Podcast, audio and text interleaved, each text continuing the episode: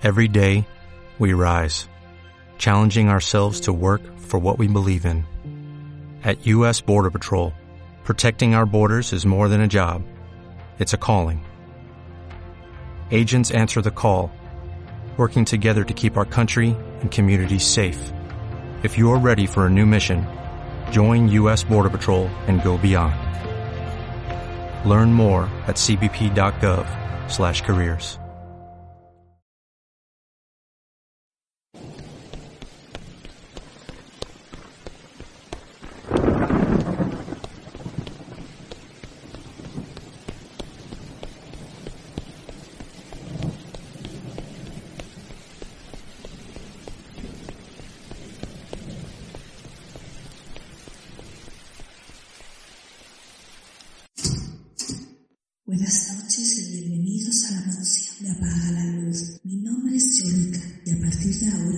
me convertiré cada noche que nos visitéis en vuestra anfitriona. Podréis llamarme En mi mansión tendréis el placer de conocer a distintos personajes que nos llevarán por el mundo de los misterios, las leyendas, los mitos, el terror y mucho más. Y nos acompañará todas las noches el mi querido amigo el conde Bennett, el cual nos llevará a viajar y conocer un mundo lleno de misterios. Y también nos acompañará nuestro lector en las tinieblas, que cada noche cerrará las puertas de la mansión con un texto que rozará el misterio, lo tétrico, lo oculto y mucho más. Solo una cosa antes. En esta mansión se entra con la luz apagada, así que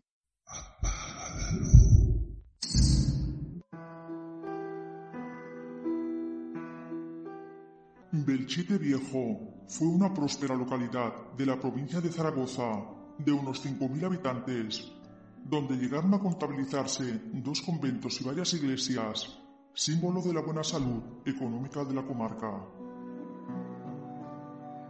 Hoy, el viejo pueblo de Belchite permanece pausado en el tiempo como un gigantesco monumento de la memoria histórica por ser el escenario de una de las batallas más cruciales de la Guerra Civil Española.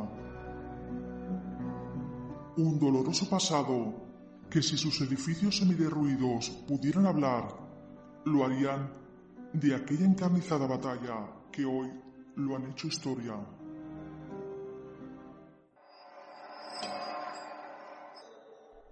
Viejo, el pueblo fantasma. Buenas noches, mi querido amigo Conde Bennett. ¿Qué tema nos traes en esta ocasión? Marquesa de Lua, un placer poder tener la oportunidad de visitarla de nuevo. No vengo de manos vacías, como es de costumbre.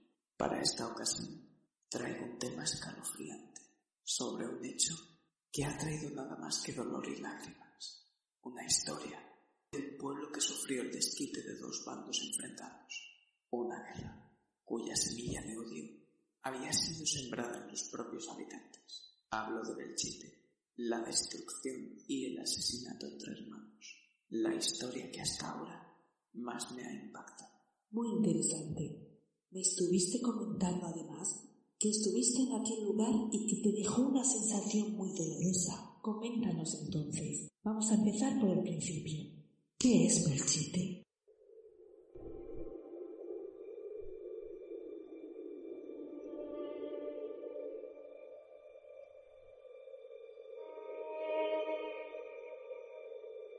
Pueblo viejo de Belchite. Ya no te rondan zagales.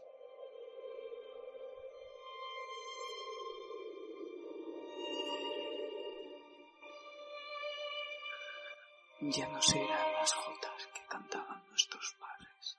Belchite es un pueblo que está dentro de la comunidad de Aragón, al lado de Zaragoza, dentro de lo que se conoce como el campo de Belchite.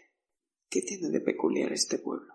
Que aquí se llevó a cabo una de las batallas más importantes de la Guerra Civil Española, entre el 24 de agosto y el 6 de septiembre de 1937.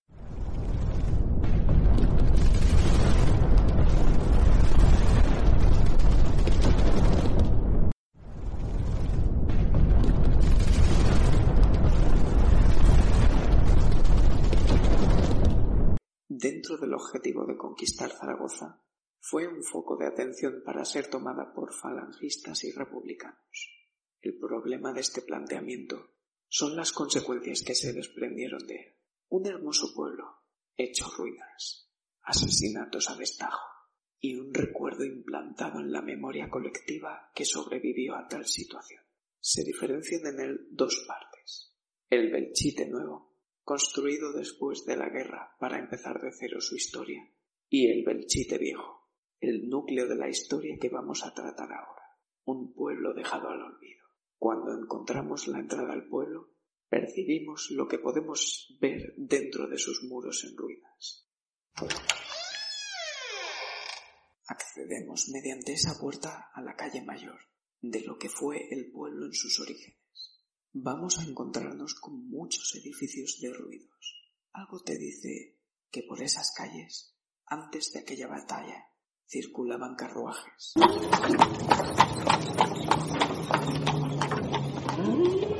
La gente paseaba, iba a comprar a los diferentes puestos que se repartían a lo largo del pueblo. Quedan restos de fachadas, que dan a entender que en ellas vivían personas con cierto nivel económico.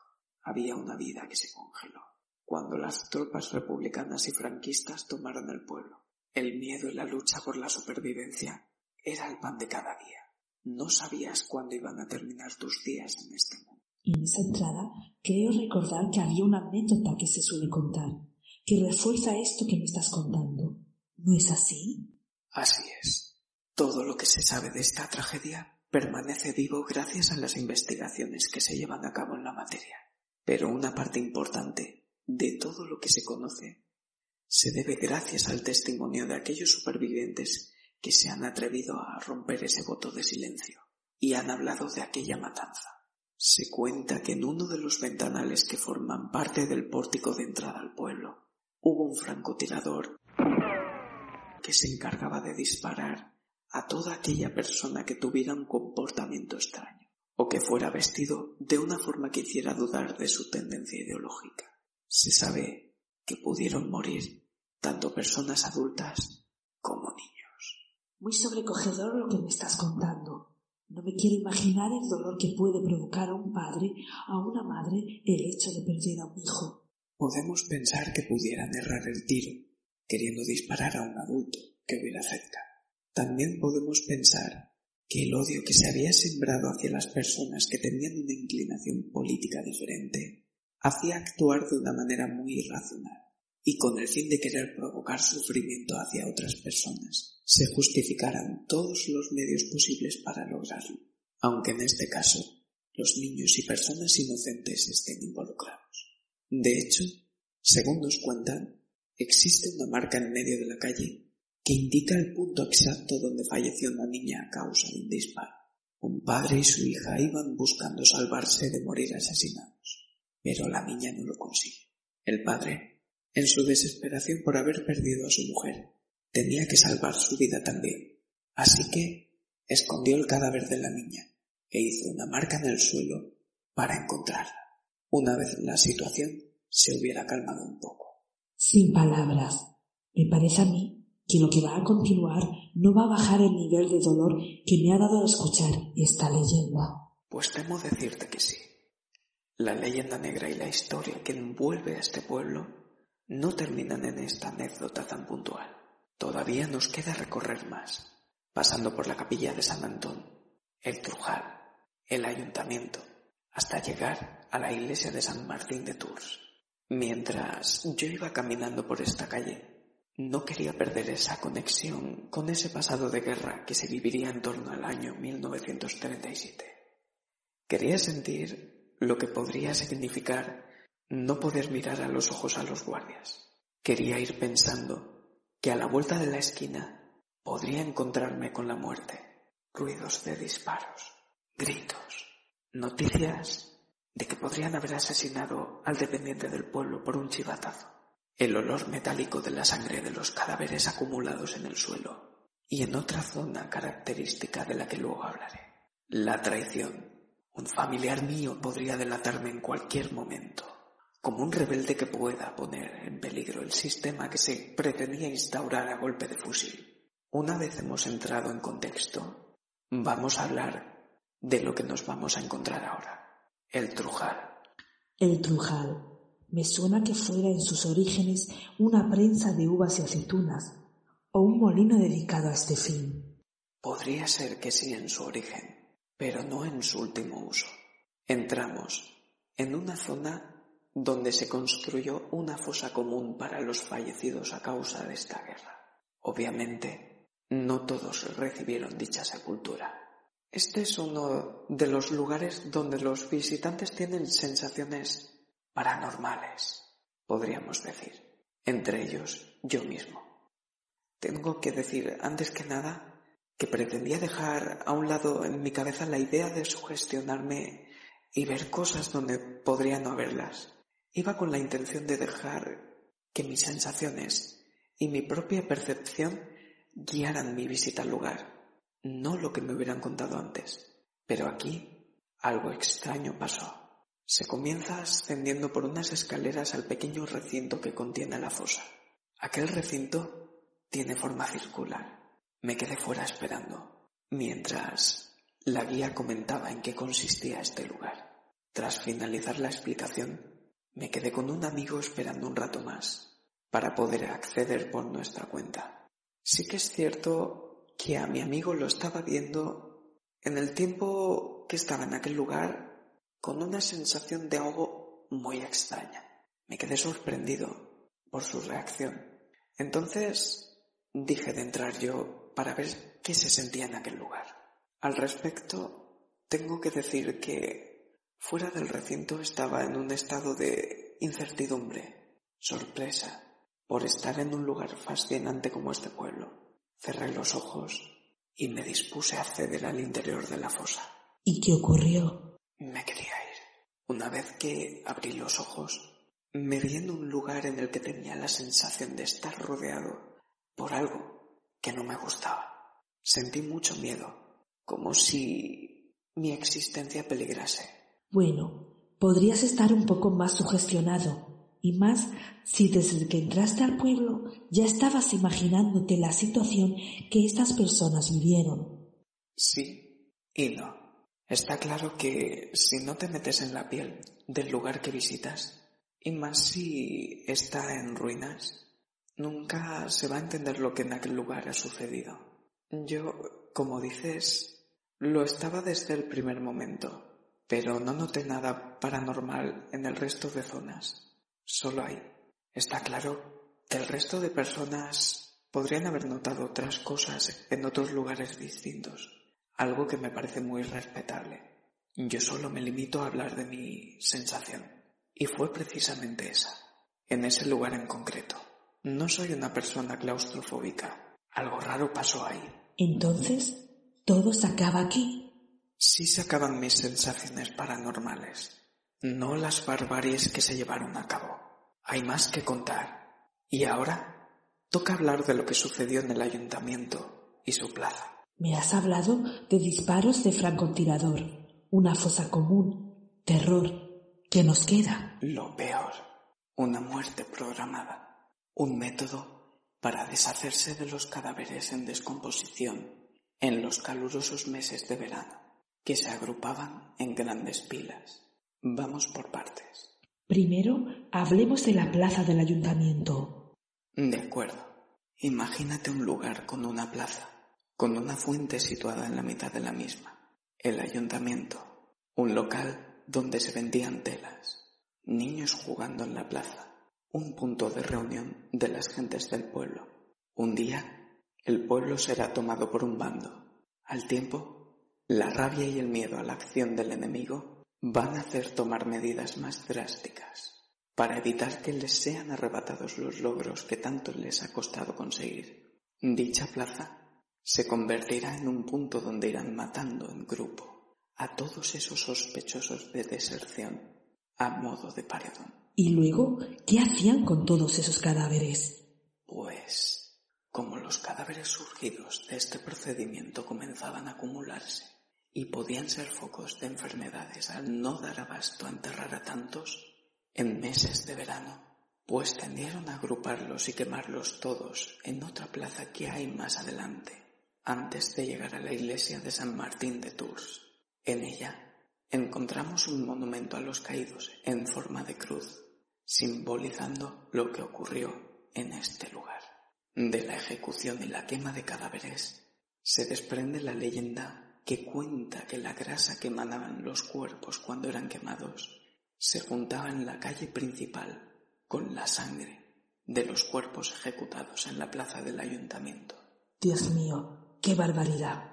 Tenemos entonces un ejemplo muy claro de las consecuencias que pueden acarrear las guerras y del dolor que ha dejado impregnado en las paredes de lo que queda en pie de aquel lugar, de ese otro mundo espiritual que no vemos y que quiere hablarnos y hacernos reflexionar sobre lo que estas personas vivieron, haciéndose notar en aquel lugar.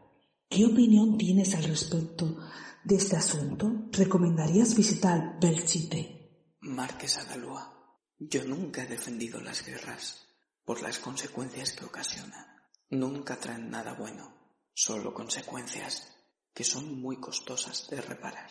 En esta guerra civil, recordemos que hermanos contra hermanos estuvieron enfrentados por unos ideales, un enfrentamiento que se vivía desde el hogar hasta llegar a las filas. La guerra civil no solo tiene esta masacre como principal acontecimiento, podemos encontrar hechos muy escabrosos como estos. Desde, por ejemplo, el caso de Belchite, hasta llegar a la masacre de Badajoz en agosto de 1936. Si me tengo que detener en el caso de Belchite, tengo que hacer un homenaje a todas aquellas ciudades, pueblos, familias que han sufrido esta guerra y sus consecuencias, que por desgracia son muchas. Belchite es un buen lugar para reflexionar, para sentir, por extensión, Solo me he limitado a contar las leyendas que me han parecido más curiosas. Todavía quedan otras muchas por escuchar. Yo creo que no solo los guías nos van a orientar en aquel lugar, solo hay que dejar que los habitantes que permanecen en la oscuridad nos cuenten lo que sucedió. Creo que uno no debe conformarse a que se lo cuenten, sino que debería incluir en su ruta por Aragón este precioso pueblo que hace reflexionar a quien transita por sus calles.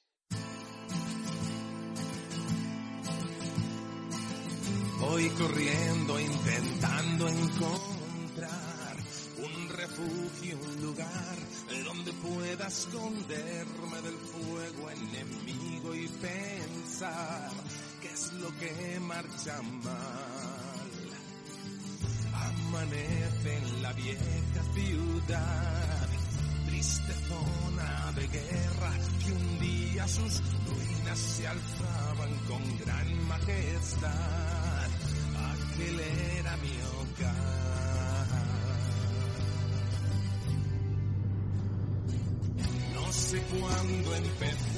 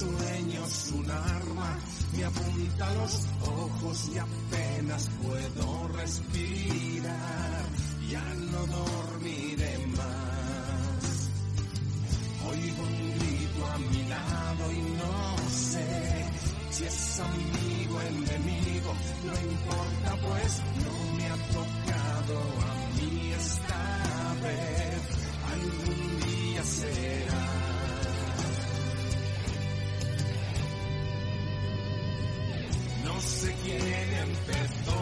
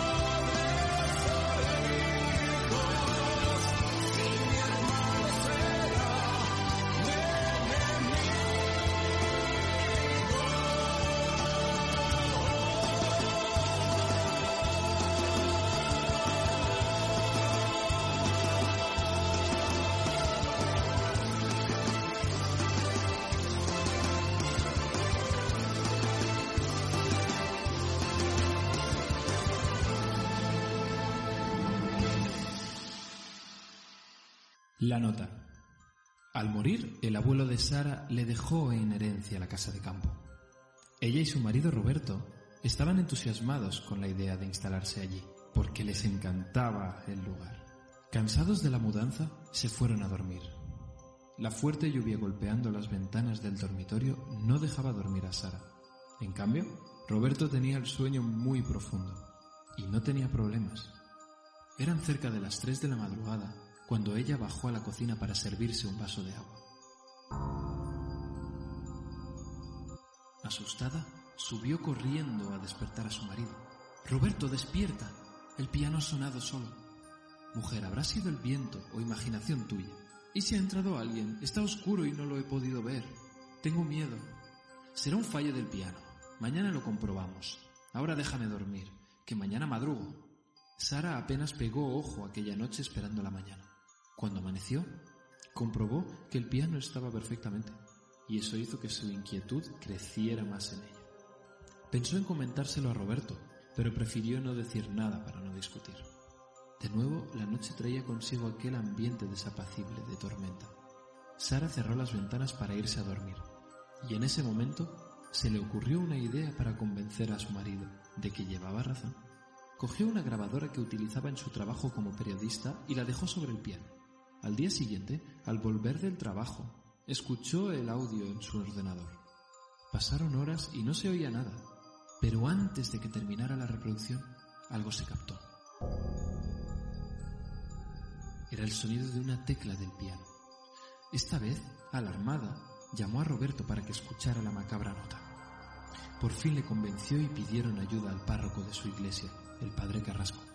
Pasad, por favor, a ver. Por teléfono me habéis comentado lo sucedido, pero necesito todos los detalles para ver en qué puedo ayudaros exactamente. Momentos después de poner al corriente al padre Carrasco, este prosiguió. Bien, lo que puedo comentaros es que hay un espíritu que quiere interactuar con vosotros. Existe una especie de código para ellos. Un golpe, o en este caso un sonido, significa que desean comunicarse con vosotros. ¿Y qué podemos hacer para que se vaya? dijo Sara. Os recomiendo que coloquéis unas velas encima del piano y recéis por su alma. Cuando estos tipos de espíritu no pueden completar su tránsito, necesitan nuestras oraciones para que Dios les acoja en su reino. No son capaces de avanzar al no saber asumir que ya no forman parte de nuestra dimensión física. Lo que deberéis comprobar es si se trata de una buena o una mala energía, porque si es una entidad negativa os querrá hacer daño. Sara, no quiero asustarte, pero en este caso ha llamado tu atención. En fin, espero noticias vuestras. Que Dios os bendiga. Ellos cumplieron con lo asignado y aquello desapareció. La calma volvió una semana después sin noticia del siniestro sonido. Los dos dormían plácidamente hasta que un silencio extraño despertó a Roberto. Cariño, cariño, despierta. ¿Qué te pasa? ¿Por qué no respiras? Sara, mi amor, ¿qué te está pasando? Háblame, por favor. La llevó a urgencias y le dijeron que Sara había entrado en coma. No le supieron dar una explicación médica. Roberto fue a visitar al párroco para comentarle lo sucedido. Padre, es un espíritu maligno. Parecía que se había ido. No lo entiendo. ¿Por qué no se marcha? ¿Es él el causante de lo que le pasa a mi mujer? ¿Has vuelto a escuchar el piano o algún sonido que te parezca extraño? Sí, cuando estaba cerrando la puerta de casa al llevar a mi mujer al hospital. El piano sonó, pero esta vez dos veces.